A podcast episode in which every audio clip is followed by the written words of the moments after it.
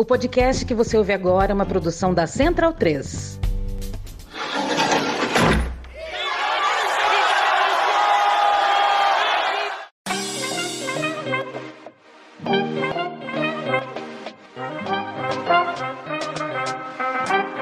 Começa agora a Guilhotina, o podcast do Le Monde Diplomatique Brasil. Eu sou Luiz Brasilino e estou aqui com Bianca Pio. Salve, gente, tudo certo? Bom, no episódio de hoje a gente recebe a advogada Maíra Cota. Oi, Maíra, tudo bem? Oi, Luiz. Oi, Bianca. Muito feliz de estar aqui com vocês. Legal, valeu, Maíra. E também está aqui com a gente a consultora de moda Thaís Farage. Oi, Thaís, tudo bem? Oi, gente, tudo ótimo. Maravilha, sejam bem-vindas ao episódio do Guilhotina. A Maíra é advogada formada pela Universidade de Brasília, consultora em compliance de gênero, doutoranda em política na New School for Social Research em Nova York e mestre em direito criminal pela Universidade Estadual do Rio de Janeiro. E a Thaís é consultora de moda e trabalha especialmente com mulheres. Ela é formada em cinema pela Universidade Federal Fluminense e especialista em estética e gestão da moda pela Universidade de São Paulo. E as duas são autoras do livro Mulher, Roupa, Trabalho: Como se veste a desigualdade de gênero, que foi publicado recentemente pela editora Paralela. E a gente vai conversar com elas sobre essa obra. Bom, primeiro a gente queria saber de vocês como é que surgiu a ideia de produzir o livro e trazer já uma pergunta provocadora. Como a roupa evidencia o nosso não pertencimento ao mundo do trabalho? Bom, vou começar respondendo então que o livro surgiu de um incômodo meu. Eu tinha, enfim, eu viajei pelo Brasil durante um tempo, durante alguns anos, dando um workshop que chamava Workshop de Estilo no Trabalho. E eu percebia que as mulheres tinham questões muito parecidas, mesmo quando eram de, enfim, de trabalhos, indústrias muito diferentes, cargos muito diferentes, que era como eu pareço mais sênior, como eu pareço, ou, ou, então mulheres mais velhas tinham, ah, como é que eu pareço mais moderna, que roupa eu uso para ser respeitada, o que, que pode e o que não pode no ambiente de trabalho, o que, que é muito sexy. E aí eu comecei a perceber que a gente tinha um problema que não se resolvia com a roupa, né? Então, é, eu nunca tive um cliente homem que queria parecer mais sênior no trabalho. Eu nunca tive um cliente homem, eu tive clientes homens mais velhos, alguns, que queriam parecer mais modernos. Era sempre uma questão muito feminina, essa coisa da idade. E aí eu comecei a entender que a roupa não dava conta disso. E aí percebi que quando a gente fala de mulher e roupa de trabalho, a gente tem que falar também de política. Fica muito claro esse nosso lugar de não pertencimento no mercado de trabalho, justamente porque para o homem ele tem uma roupa que é muito aceita no sentido de não é discutida. A gente não questiona a roupa masculina para trabalhar. A roupa feminina, eu sempre faço essa analogia, ela é como se fosse o segundo sexo mesmo, ela só existe em relação à roupa masculina. Então a gente usa camisa, blazer, calça. Mesmo quando as mulheres não podiam usar calça para trabalhar, era uma referência ao tailleur. O tailleur é uma roupa que foi criada para a mulher e para o ambiente de trabalho, fazendo uma referência ao terno. E a roupa da mulher nunca tá boa, né? É, ou é muito curta, ou é muito de velha não pode estampa, não pode cor colorida, não pode nada que remeta ao universo feminino. Então, eu acho que esse é o lugar que fica muito claro como a roupa é essa metáfora da inadequação feminina no ambiente de trabalho, né? Thaís veio, né, com esse tema muito provocador. Sempre fui da política, da teoria crítica e sempre me incomodei muito com a subalternização dos temas relativos às mulheres, né? A moda, por fazer parte do mundo feminino, se lida como algo das mulheres sempre foi considerada um assunto secundário no mundo da política. Essa proposta da gente politizar o mundo da moda foi muito empolgante, foi muito legal pensar sobre isso, pensar sobre as estruturas que nos limitam, nos oprimem a partir é, da roupa, né? Essa permanente inadequação nossa, evidenciada pela roupa, e a roupa mostra isso, esse incômodo, esse desconforto que a gente sente para escolher a roupa no momento de trabalhar, totalmente relacionado com o fato de que o mundo do trabalho, como ele existe hoje, não foi construído, não foi pensado, não foi forjado para é, ser ocupado por nós. Né? Ele é um espaço que foi pensado para ser ocupado exclusivamente por homens brancos. Então, isso fica muito evidente na hora da roupa, que a gente precisa se fantasiar de homem branco para poder ocupar o espaço de trabalho com é, legitimidade. Foi daí que a gente começou a puxar esse fio.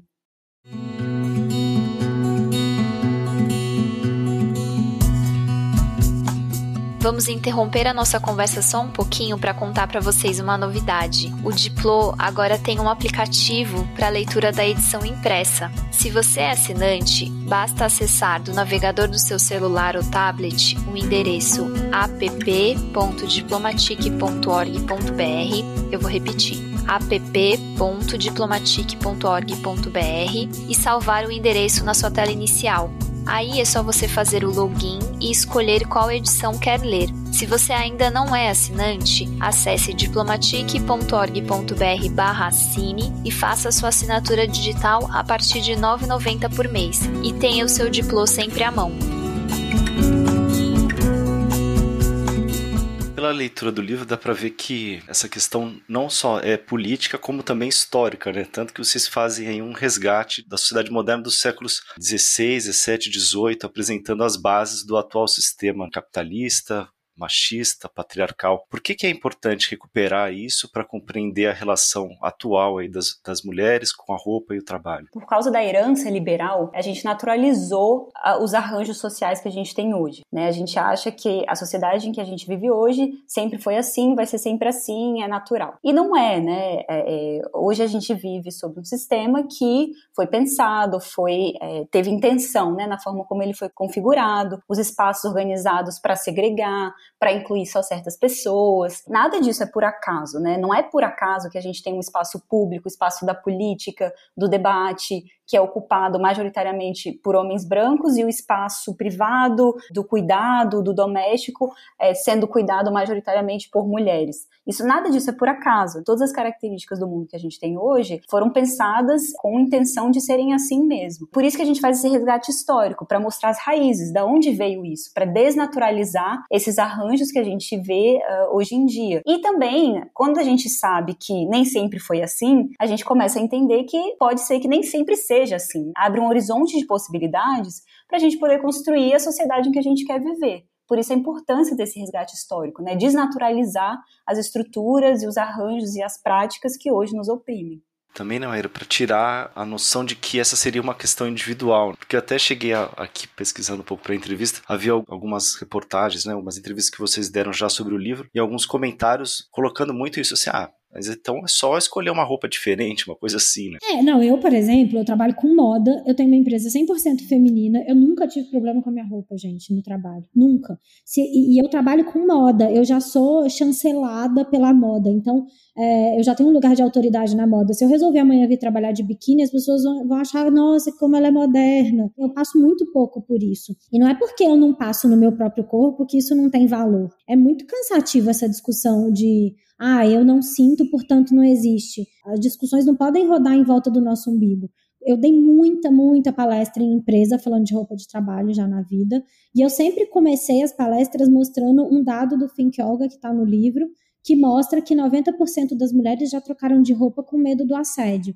Então, quando a gente fala que 90% das mulheres pensam no que vai vestir, está incluso no estilo dela, ter medo Gente, isso não dá para ser ignorado. E é óbvio que quando a gente fala que elas trocaram de roupa com medo do assédio, inclui o espaço de trabalho. Quantas mulheres, quantos casos, a, gente olha para os dados, sabe, de mulheres assediadas no trabalho, não é qualquer coisa. Não é só trocar de roupa. Se fosse só trocar de roupa, não teria mais nenhuma mulher com questão com roupa no trabalho, porque a quantidade de guia que tem na bibliografia de moda falando que roupa a mulher deveria trabalhar para ser ouvida, para ser respeitada, para ser líder para não ser assediada, nossa, estava resolvido o problema de todo mundo. Isso só deixa mais claro, óbvio e evidente que o problema não está na roupa. A roupa, ela invariavelmente passa por essa discussão. Mas a roupa sozinha, ela não resolve um problema que é muito anterior a ela, que é um problema político, que é um problema de desigualdade de gênero.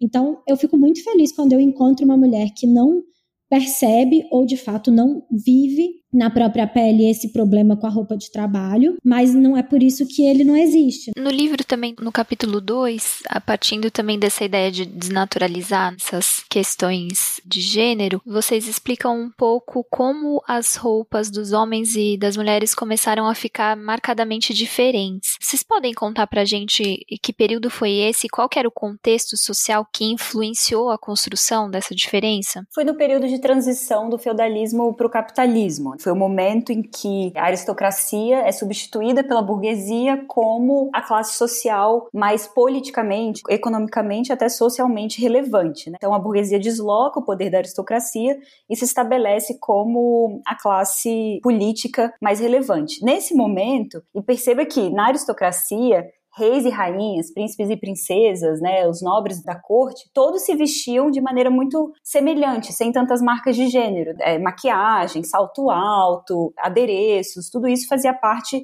tanto do universo masculino quanto do universo feminino. E aqui a gente está falando das elites, como o espaço de produção hegemônica de cultura, de valores sociais. Claro que o campesinato, o chão de fábrica, o operariado, o proletariado passa ao largo dessa discussão, né? Que a gente está falando aqui de produção de valores hegemônicos eh, dentro das elites. Quando a burguesia desloca a aristocracia do seu espaço de poder e o feudalismo é substituído pelo capitalismo, e é claro, né? Isso não é de um dia para o outro, é um processo longo de dois, três séculos. O valor do trabalho passa a ser muito uh, central. A grande crítica da burguesia à aristocracia era que a aristocracia não trabalhava, só recolhia os impostos e não contribuía em nada, um discurso muito parecido né, com o que a gente tem hoje em dia em vários setores, e o trabalho passa a ser muito central, passa a ser um valor mesmo. Então, o homem burguês que surge nesse momento, ele é um homem que sai de casa para trabalhar, que ocupa o espaço público, que conversa com seu representante nos espaços institucionais de poder. Então ele precisa de agilidade, ele precisa de uma roupa confortável.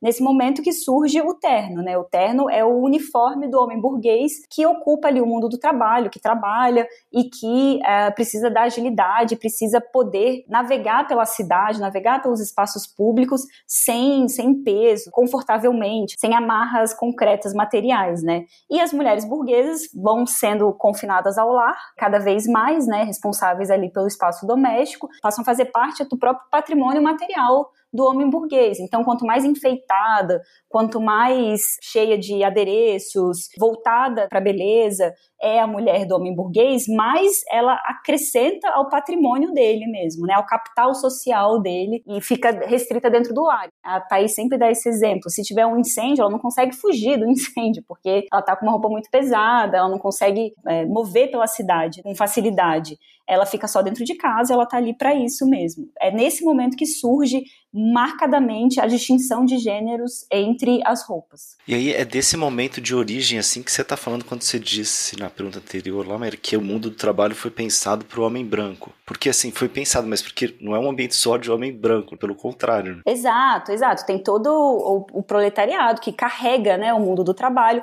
Tem todas as trabalhadoras mulheres que fazem trabalho reprodutivo para sustentar aquele mundo. A questão é os homens brancos são os únicos que ocupam aquele espaço livres e desimpedidos. Eles não precisam se preocupar com o trabalho de cuidado, eles não precisam se preocupar com o trabalho braçal, eles estão ali só para ocupar o espaço público no, no âmbito da, do exercício da racionalidade, no âmbito do, do trabalho intelectual, que é o mais valorizado. Então, até essa hierarquia entre trabalho intelectual e trabalho manual, por exemplo, também surge nessa época por causa disso. E a roupa reflete isso, né? Reflete essa ocupação, essa colonização do espaço público exclusivamente pelos homens europeus brancos. Por que que essa problemática, né, que a gente está trazendo agora dessa diferenciação, enfim, de roupa por gênero, ela vai muito além do que uma proposta que tem atualmente, que é a produção das coleções sem gênero, entre aspas, que as marcas têm oferecido. Por que que a gente está falando de uma coisa que a discussão é muito mais profunda do que isso? Eu sempre dou o exemplo de quando as mulheres estão grávidas e falam que vão construir um enxoval a gênero.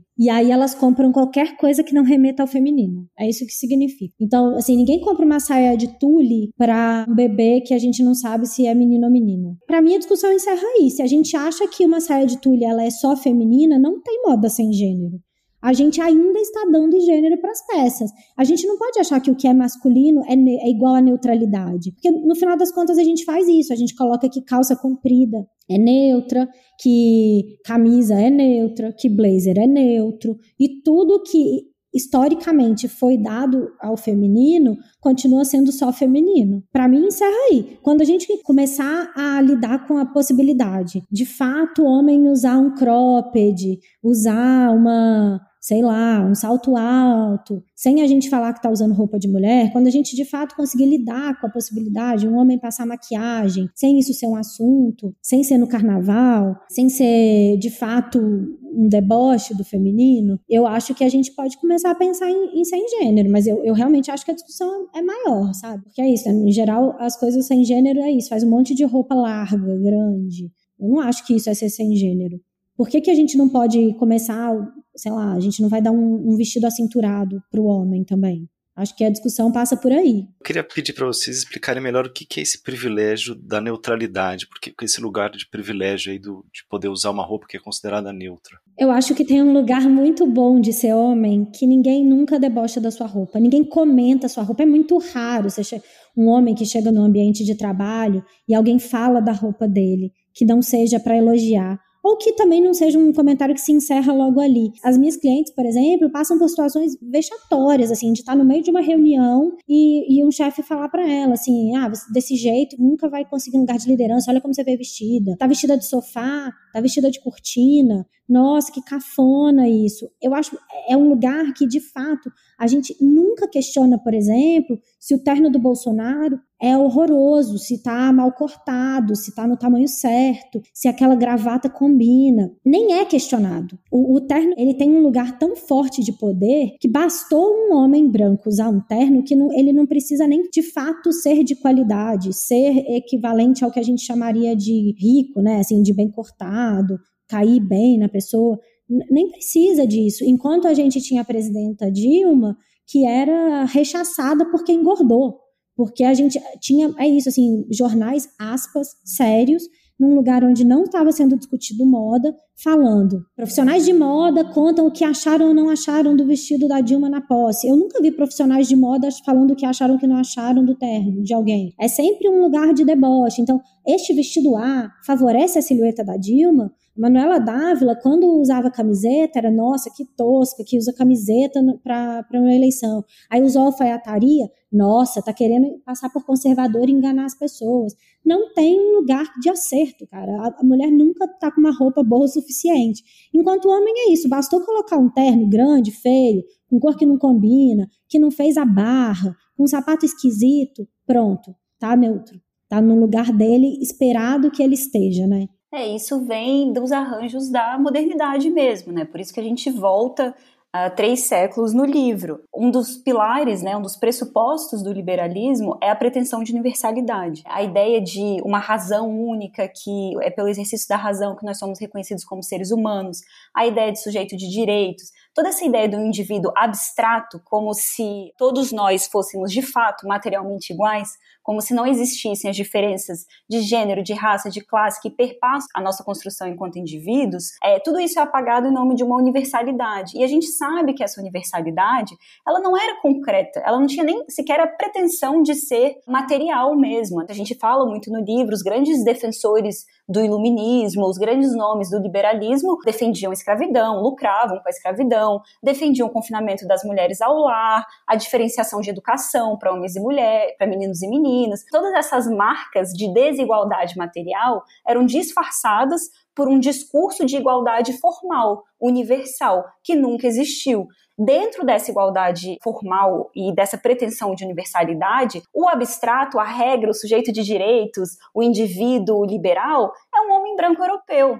E a Europa sai de, de, dessa, dessa posição né, colonizadora do mundo, espalhando essa ideologia pelas colônias. Por isso que até hoje a posição do homem é dessa neutralidade. Vem daí, né? Tá aí a raiz o homem, é, é, a gente organiza muito os privilégios das opressões por essa lógica de centro-periferia, um outro, de, dependendo do campo, né, é definido de uma forma ou de outra. Mas sempre tem um lugar da onde é derivada a diferença, né? E, e aí, nesse caso, no caso quando a gente fala uh, dois sujeitos, é o homem branco, a regra, o um, a neutralidade, o marco zero da civilização, e todo o resto, as mulheres, pessoas não brancas, as pessoas das colônias, todo o resto é medido a partir dessa regra pretensamente universal. E essa ideia reforça, no fundo, pensando roupa e trabalho, a ideia que passa é que as mulheres precisam, no fundo, se fantasiar de homens para serem respeitadas no, no trabalho. É um pouco mais do que isso, na verdade, porque também se você pensar que a mulher ela vai vestir um terno e ela vai ser aceita no ambiente de trabalho, não vai.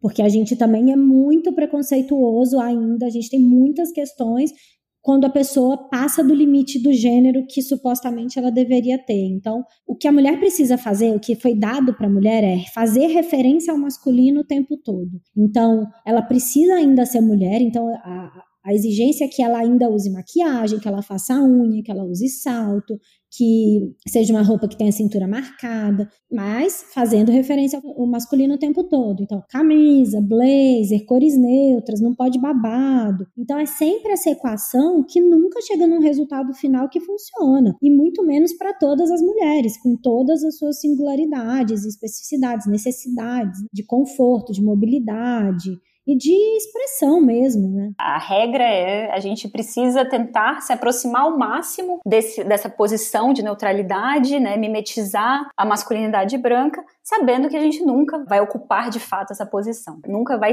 ter os privilégios do homem branco. A regra é tentar se aproximar ao máximo sabendo, nos colocando no nosso próprio lugar de que não somos e não, não nos deixando esquecer disso. É como se pudesse passar um perfume no corpo, com esse cheiro a gente ganhasse um pouquinho desse privilégio masculino. Eu sinto, assim, da minha experiência com muitas clientes mulheres, é exatamente essa vontade. Então, se eu usar códigos masculinos na minha roupa, se eu obedecer essa regra de vestimenta, será que eu ganho esse lugar de privilégio masculino? Será que eu posso ser respeitada? Será que eu posso não ser assediada? Será que eu posso só trabalhar em paz, sem ser questionado o tempo inteiro? De maneira geral, gente, as mulheres só querem ir trabalhar sem que ninguém fale da roupa dela. Isso é muito mínimo. Sabe, a gente está aqui militando por um negócio que é o mínimo é muito conflitante para mim como consultora de moda esse tema, porque durante muitos anos eu tentei falar com as pessoas, vamos tentar fazer isso, e vamos colocar a cor neutra, e vamos fazer um ombro mais marcado.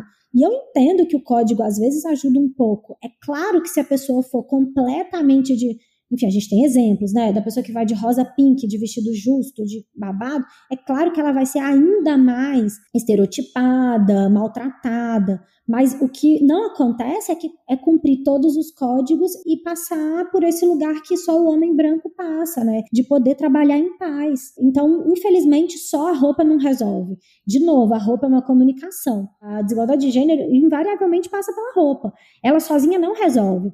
É claro que o código ajuda, mas ele sozinho não resolve. E eu acho que é isso que a gente chama para conversa no livro, porque principalmente na moda, a gente ficou muito tempo resolver, tentando resolver só com a roupa. Eu percebo que, que a moda passou por um momento onde os guias, as consultoras, as stylists, todo mundo ficava pensando assim: tem aqui um desafio, sabe? É como se tivesse aqui um labirinto. Se eu achar qual é o código certo, eu saio desse lugar onde as mulheres são sempre questionadas, assediadas. Eu acho que está muito claro que não vai ser só com roupa que a gente vai resolver. A gente não vai encontrar o código certo. A gente precisa trazer, é isso, trazer o bode para a sala e a gente precisa falar disso, a gente precisa nomear os desconfortos, né? Na moda, quando, sei lá, os sete estilos universais fala que elegante é um cabelo liso. Isso não é sobre moda, isso é sobre racismo. Quando a gente fala que uma mulher magra ou com peito pequeno pode usar ficar sem sutiã, isso não é sobre moda, isso é gordofobia. Então a gente também precisa entender que as coisas passam pela moda,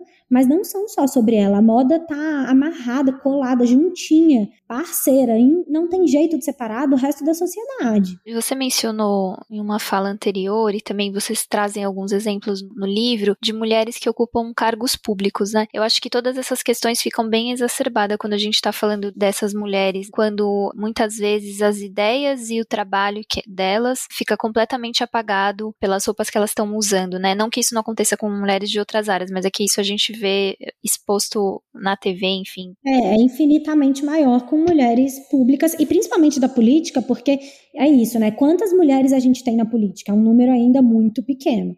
Então, quando a mulher ela resolve disputar com um homem, em geral branco, um cargo de poder, nesse caso literal, nossa, a coisa fica muito feia. Quanto mais intenso o poder formal num espaço, mais intenso vai ser a resistência de ocupação daquele espaço por mulheres. A gente tem um monte de casos de mulheres vetadas, de mulheres que a gente faz piada. É, é muito louco, porque, de novo, eu não estou falando de rede social, estou falando de jornal. Tô falando de gente que tem responsabilidade ética, compromisso com notícia, que se, se coloca no direito de debochar da roupa de uma mulher.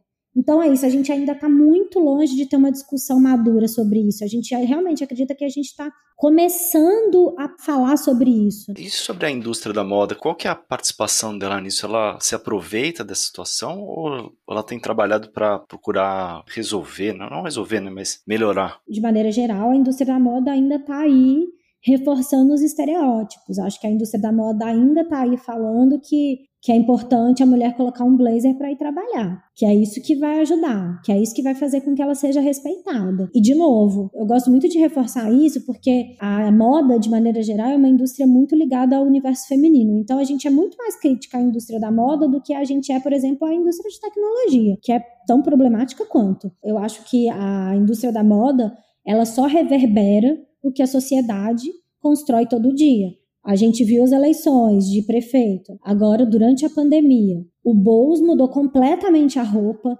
mudou completamente a imagem e ninguém falou nada. E, de novo, Manuela Dávila continuou sendo assunto sobre a imagem. E aí não é só em, em mídias mais progressistas, mídias mais conservadoras, não, todo mundo. Eu acho que, infelizmente, esse tema ainda está longe de ser um tema de um lado ou de outro, sabe? Eu acho que ele ainda ele tá tão ainda embolado que a gente ainda não conseguiu nem falar com as pessoas mais progressistas, sabe? Vocês citaram um, um dado do, acho que do Tim Olga, né, que 90% das mulheres já trocaram de roupa por medo de assédio no trabalho. Como é que é essa relação entre a roupa e o assédio sexual? Não é nenhuma relação, não existe relação entre roupa e assédio sexual. Isso é algo que a gente faz questão sempre de falar no livro. A gente faz esse debate no livro, faz questão de separar a discussão sobre violência de gênero e sobre sexualidade. Né? O assédio ele não acontece porque um homem vê uma mulher, um chefe vê sua funcionária e tem tanto desejo que não consegue se controlar e precisa assediar aquela mulher, né? Não é sobre isso. O assédio ele tem a ver com subjugação, com imposição, com poder, né? Ele, o homem faz assedia uma mulher para exercer o seu poder contra aquela mulher. Não tem nada a ver com desejo sexual, não tem nada a ver com sexualidade. Tem mulheres que são assediadas, sofrem violências sexuais graves, que estão de burca, tão, são freiras, uh, não importa, né, a roupa. É, então, a gente fala da roupa, mistura esses debates de uma maneira uh, bastante equivocada, justamente porque, e, e, assim, não, não por acaso, né? Não é porque as mulheres são paranoicas que elas trocam de roupa antes de sair de casa com medo de serem assediadas. Porque a gente vive numa sociedade que a maioria das pessoas culpam mesmo a roupa que as mulheres estão usando pelo assédio que elas sofrem. E assim, isso desde a delegacia, né? Já acompanhei mulheres em delegacia em situações de violência sexual que foram questionadas sobre a roupa que elas estavam usando, e já tive clientes que no compliance de grandes empresas, né, empresas com estruturas grandes de compliance, que foram relatar assédio, foram questionadas também sobre a roupa que estavam usando. Então a gente mistura esses debates para justificar a conduta violenta dos homens, como se o fato deles supostamente terem um desejo sexual naquela mulher muito grande justificasse a violência que eles cometeram, sendo que, ainda que fosse o caso, não justificaria e definitivamente não é o caso, não é sobre isso a violência sexual. A violência sexual é sempre um exercício de subjugação, de imposição de poder do homem contra a mulher. Indo aqui para o capítulo 4 do livro, quais são os impactos da forma como a sociedade encara a maternidade no mundo do trabalho para as mulheres? Uma analogia que a gente faz é que, assim, de maneira geral, então a gente pontuou que as mulheres ficam tentando pegar códigos masculinos para ver se através desses códigos a gente recebe um pouco do privilégio masculino, que é só um direito básico de ser, de ir e vir e ser ouvido e respeitado. Enfim, ou seja, é quase como se a gente pudesse se camuflar naquele universo. Quando a pessoa está grávida, por exemplo, é a hora onde o feminino fica mais gritante, pelo menos o feminino cis. É quando não dá para esconder, sabe? É um corpo que está em completa mudança. E aí a coisa fica muito pior. E aí isso junta com o fato de que o mercado de trabalho odeia as mães. Os números dizem isso, né? Então, a quantidade de mulher que é demitida quando volta da licença maternidade, a quantidade de empresa que não contrata mulheres, que fazem perguntas na entrevista sobre ser mãe, então, a maternidade, a roupa e o ambiente de trabalho é a hora que de fato a mulher perde todo e completo direito sobre o próprio corpo, sobre a própria roupa, sobre os comentários que vai ouvir. A gente fala muito no livro que tem sempre essa máxima de ah, gravidez não é doença. É sempre dito para justificar alguma sobrecarga, que é feito para ignorar que a pessoa está fabricando um ser humano. A gente esquece isso, né? Assim, porque é tão comum e natural que as pessoas fiquem grávidas e tenham bebês que a gente esquece que a pessoa está fazendo um ser humano e que todo mundo aqui teve que ser produzido por uma outra mulher e que foi cuidado para chegar aqui. Ninguém se autocuidou e foi independente aos oito meses de idade. Isso fica muito evidente. E, e esse lugar de maternidade, gravidez e trabalho é realmente assim, se para a mulher em geral já é muito ruim, para a mulher mãe é insuportável. A gente olha para os dados de como as mulheres foram expulsas do mercado de trabalho durante a pandemia e fica muito claro que as mulheres mães assim desistiram tiveram que parar absolutamente tudo. Tem um dado até que eu estava vendo hoje num, num evento que eu fiz da ONU que fala como Antes da pandemia, a maioria das mulheres achava que ter filho não atrapalhava a carreira, e depois da pandemia, é sei lá, um número quase 100% das mulheres falam que ter filho atrapalha a carreira. E a roupa como sempre, como todo o universo da moda, está grudada na, na, nos movimentos da sociedade. Então, não tem roupa para grávida, não tem roupa de trabalho para grávida, as marcas não fazem. É, quando é uma grávida maior ainda, né? Quando, é, quando a gente entra na moda plus size, em mulheres que, que vestem tamanhos maiores que 50, 60, é surreal, assim, é, é não ter mesmo literalmente roupa para trabalhar. Nem se ela quiser seguir todos os códigos, a roupa nem existe é, roupa para amamentar. Então, pensar que roupa também é design. Então, a gente precisa pensar que é como se fosse um prédio que precisa ser construído, sabe? Tem uma fórmula para acomodar com conforto um corpo que está gerando, um corpo que está amamentando. E isso não é levado em consideração. Tanto porque muitas mulheres são expulsas do mercado de trabalho, então nem chegam a cogitar amamentar e seguir a amamentação quando voltam para o trabalho, quanto porque a gente também entra na lavagem cerebral de que não, preciso passar por isso rápido, não vou comprar nada, vou quase que se punir, sabe? Enfim, eu sempre fico muito impressionada quando eu vejo esses dados, porque homem investe dinheiro em roupa de trabalho. E isso quer dizer que investe dinheiro, energia, prestígio, investe a vida mesmo no trabalho, enquanto as mulheres investem dinheiro na roupa do final de semana, na roupa do date, na roupa de ir para praia, mesmo que vá para praia só uma vez por ano. Então isso também mostra o quanto de fato, os valores dados aos homens e às mulheres continuam sendo muito diferentes. O que a gente espera dos homens continua sendo muito diferente do que a gente espera das mulheres. Tem uma chave muito importante para a gente entender por que, que o mundo do trabalho é tão hostil em relação às mães. Por causa da separação entre público e privado e a invisibilização de tudo que acontece no privado. O espaço doméstico, do cuidado, do trabalho reprodutivo, não é sequer considerado como trabalho. Então, as mulheres chegam para trabalhar nos espaços formais, né, do trabalho formalmente, socialmente reconhecido tendo que arcar com todo o trabalho de cuidado, todo o trabalho doméstico. Tem um dado que a gente traz no livro, que para mim é muito revelador, é de uma pesquisa do IBGE, que até 2050 a gente vai ter um terço da população brasileira, que é mais ou menos 77 milhões de habitantes, dependentes do cuidado um terço né, da população que depende do cuidado, ou seja, são crianças, idosos, pessoas com deficiência, pessoas que precisam de outras pessoas cuidando delas para conseguir sobreviver. E desse trabalho de cuidado necessário, 90% dele vai ser feito dentro das famílias, informalmente, sem remuneração pelos membros da família. 90% desse trabalho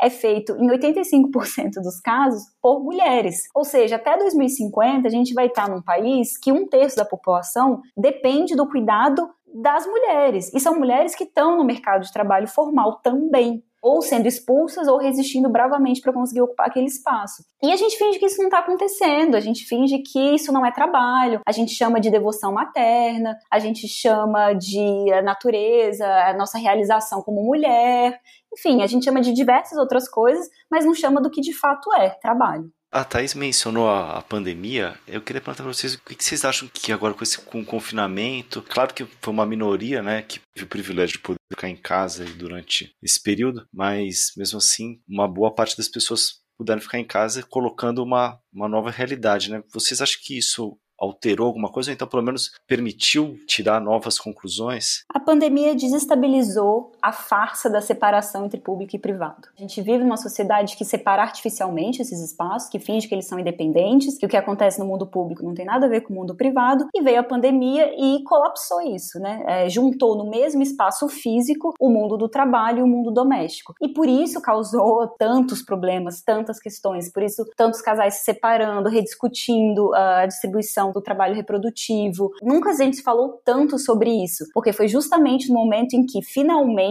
conseguiu-se uma, uma ruptura nessa farsa de separação total entre os espaços, pela obrigatoriedade do confinamento deles ao mesmo espaço físico. Gente, as mulheres foram expulsas do mercado de trabalho durante a pandemia. Não é uma opinião, é um dado. As mulheres foram expulsas. E assim, eu, do meu lugar de privilégio, o que eu vi de mulheres, não só na minha bolha, mas na internet, enfim, no mundo público aqui que eu também vivo, de mulheres que ganhavam mais que os maridos e que tiveram que abandonar o trabalho para ficar com as crianças, porque o marido simplesmente não dá conta, e aí muita aspa, é surreal, é inacreditável, sabe? Então eu acho que a gente andou para trás sei lá quantos anos e acho que a gente agora tem um problemão pela frente. Acho surreal como foi feita as eleições para a prefeitura durante a pandemia. Não teve um homem com pauta para pensar as crianças durante a pandemia. É isso, a gente continuou vivendo como se criança não fosse gente. Então, assim, os homens vão para a rua fazer campanha política e as mulheres que ficam em casa com as crianças. Foi isso que eu vi. Eu lembro que eu fui muito pressionada para apoiar candidatos. Eu falei, gente, eu apoio quando tiver pauta para criança. Foi mal. Não, ninguém falou sobre isso. Não pode abrir escola? Ótimo. Qual é a proposta? A proposta é que as mulheres que se danem em casa com criança? Não topo. E foi o que aconteceu. A gente ainda acha intuitivamente que o lugar de mãe é em casa. E esse trabalho reprodutivo ele segue sendo totalmente invisibilizado e desvalorizado na nossa sociedade. E no livro vocês, enfim, trazem esse debate. Eu queria perguntar para vocês qual é a importância de dar mais visibilidade para essa temática e como que a gente pode pensar caminhos para que esse trabalho seja mais valorizado, também coletivizado, saia desse âmbito privado para ser pensado no público. É, a gente faz essa discussão no livro, né? Se a gente quer a terceirização ou a coletivização, compartilhamento da responsabilidade sobre o trabalho reprodutivo. Bom, a importância eu acho que está muito evidente por tudo, né, que a gente já falou até aqui. As mulheres estão adoecendo, estão sendo expulsas do mercado de trabalho, estão sendo assim estruturalmente prejudicadas por esse encargo, né, do trabalho reprodutivo invisível, porque ele acontece dentro de casa, ele acontece dentro de uma lógica completamente privada. Então, no máximo que a gente consegue é terceirizar para que outra mulher, ah, numa situação de trabalho trabalho mais precária, é, faça pela gente o trabalho reprodutivo e a gente consiga ocupar o mundo do trabalho. Isso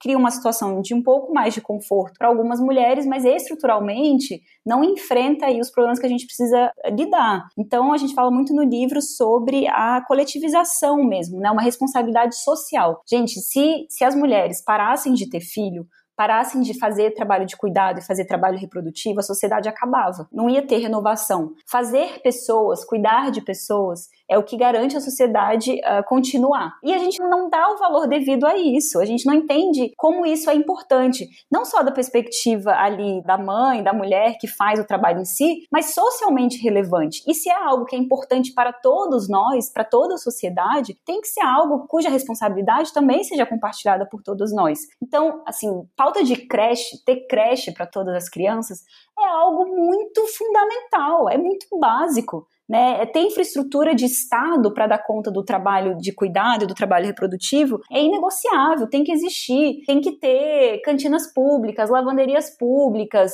lugares de cuidado de idosos, de pessoas com deficiência, tudo que alivie o que hoje é feito dentro dessa unidade familiar, dentro do espaço doméstico, completamente invisibilizado. É por aí que a gente precisa organizar as nossas pautas, senão as estruturas não mudam, senão a gente vai só conseguir terceirizar um pouco do trabalho para a gente individualmente ali ter alguns ganhos, mas é, seguindo essa lógica de divisão dos espaços por gênero e de divisão dos trabalhos e da hierarquia social por gênero também. E vale lembrar que nunca na história do mundo, jamais, um homem foi acusado de terceirizar uma criança.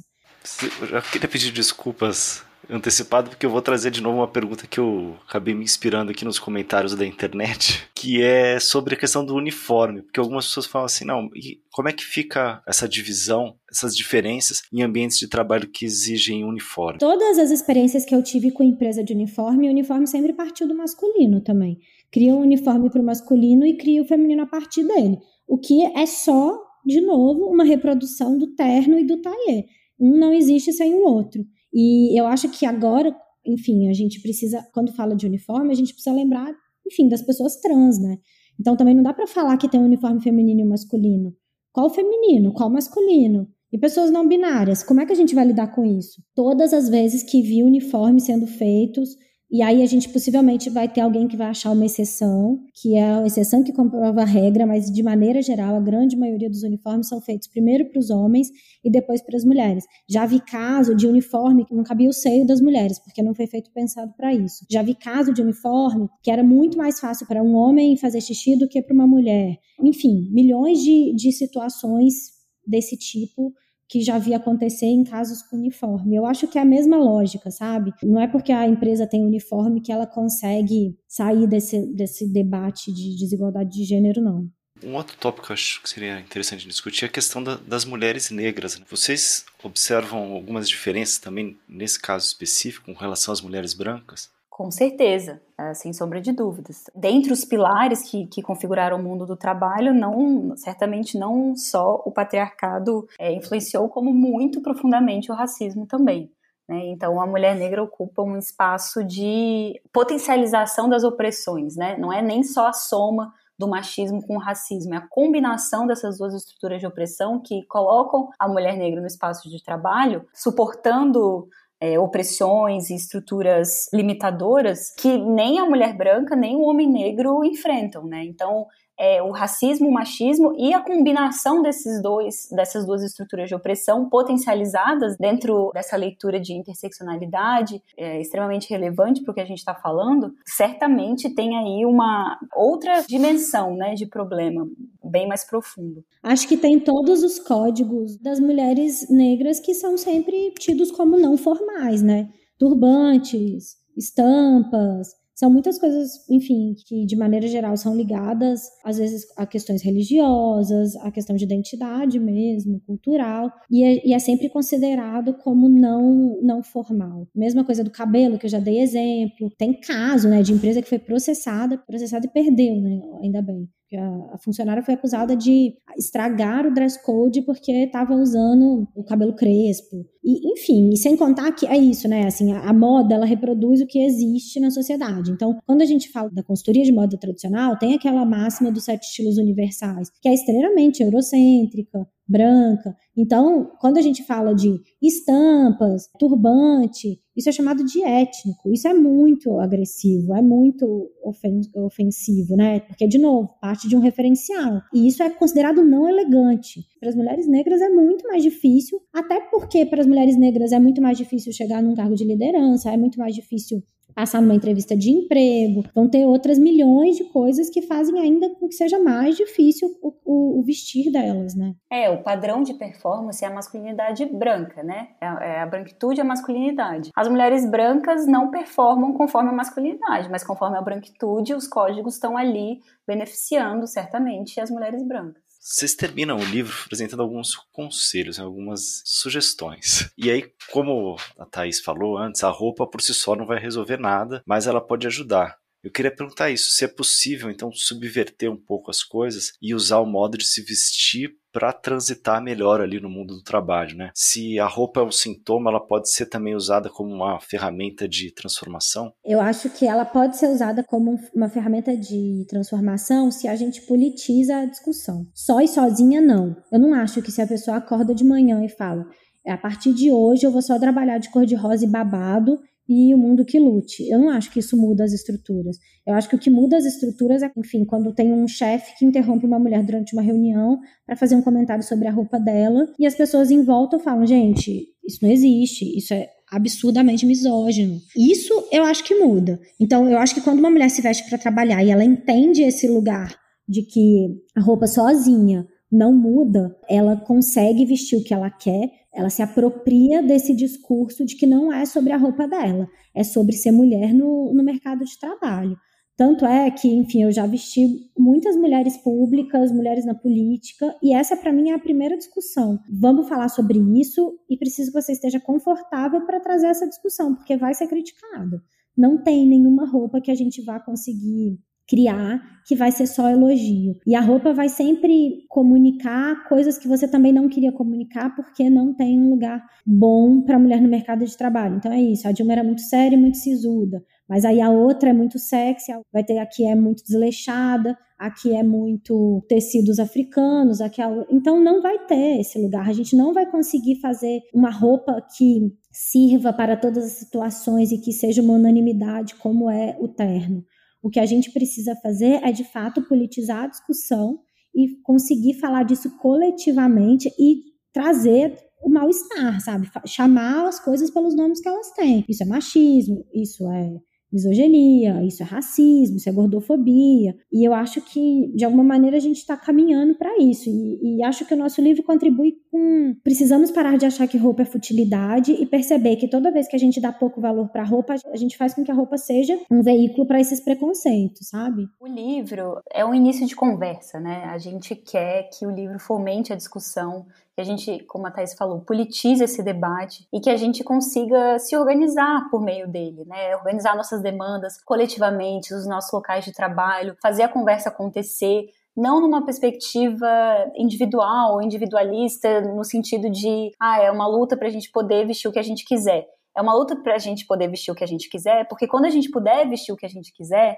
vai significar que hoje as opressões, as estruturas que não deixam, que estão ali nos limitando, vão estar desestabilizadas. Então é sobre isso, né? A gente caminha para a sociedade que a gente quer viver com é, esses parâmetros. Então o livro é esse início de conversa, não é uma cobrança para mulheres individuais, não é para a gente criar novas normas para gente, não é para ser uma régua de medida e de controle das mulheres é para ser mesmo um espaço para a gente pensar juntas os caminhos para chegar na sociedade onde a gente quer viver. Perfeito, gente. Maíra, Thaís, valeu. Obrigadíssima aí pela conversa. Eu que agradeço, obrigada pelo convite. Espero que o podcast renda muitas perguntas, dúvidas, questões, inícios de discussões, insights.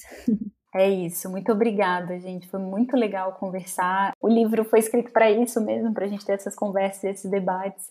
Obrigado por abrir esse espaço para a gente falar sobre ele. A gente que agradece a participação de vocês no Guilhotina. A gente vai deixar o link para quem se interessar pelo livro. O livro está muito bacana, muito bem escrito. Você lê facilmente, está bem gostoso de ler. Então, também fica aqui a nossa sugestão para acrescentar no debate. A gente fica por aqui. Só lembrar quem já chegou até o final desse episódio para não esquecer de seguir a gente na plataforma de podcast que você costuma nos ouvir. E também, se tiver sugestões, reclamações, ideias, ideias e etc., é só mandar pra gente no e-mail guilhotina.diplomatic.org.br. É isso, até semana que vem.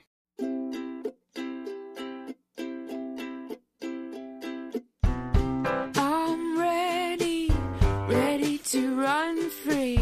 I'd like to know what lies beyond the blue sea.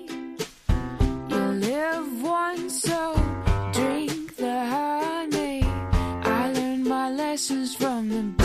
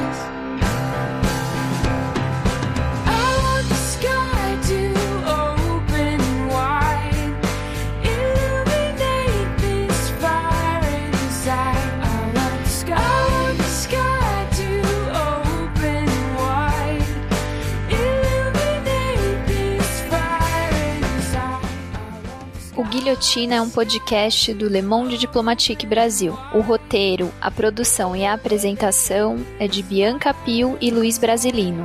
Edição de Domênica Mendes. Apoio técnico Central 3.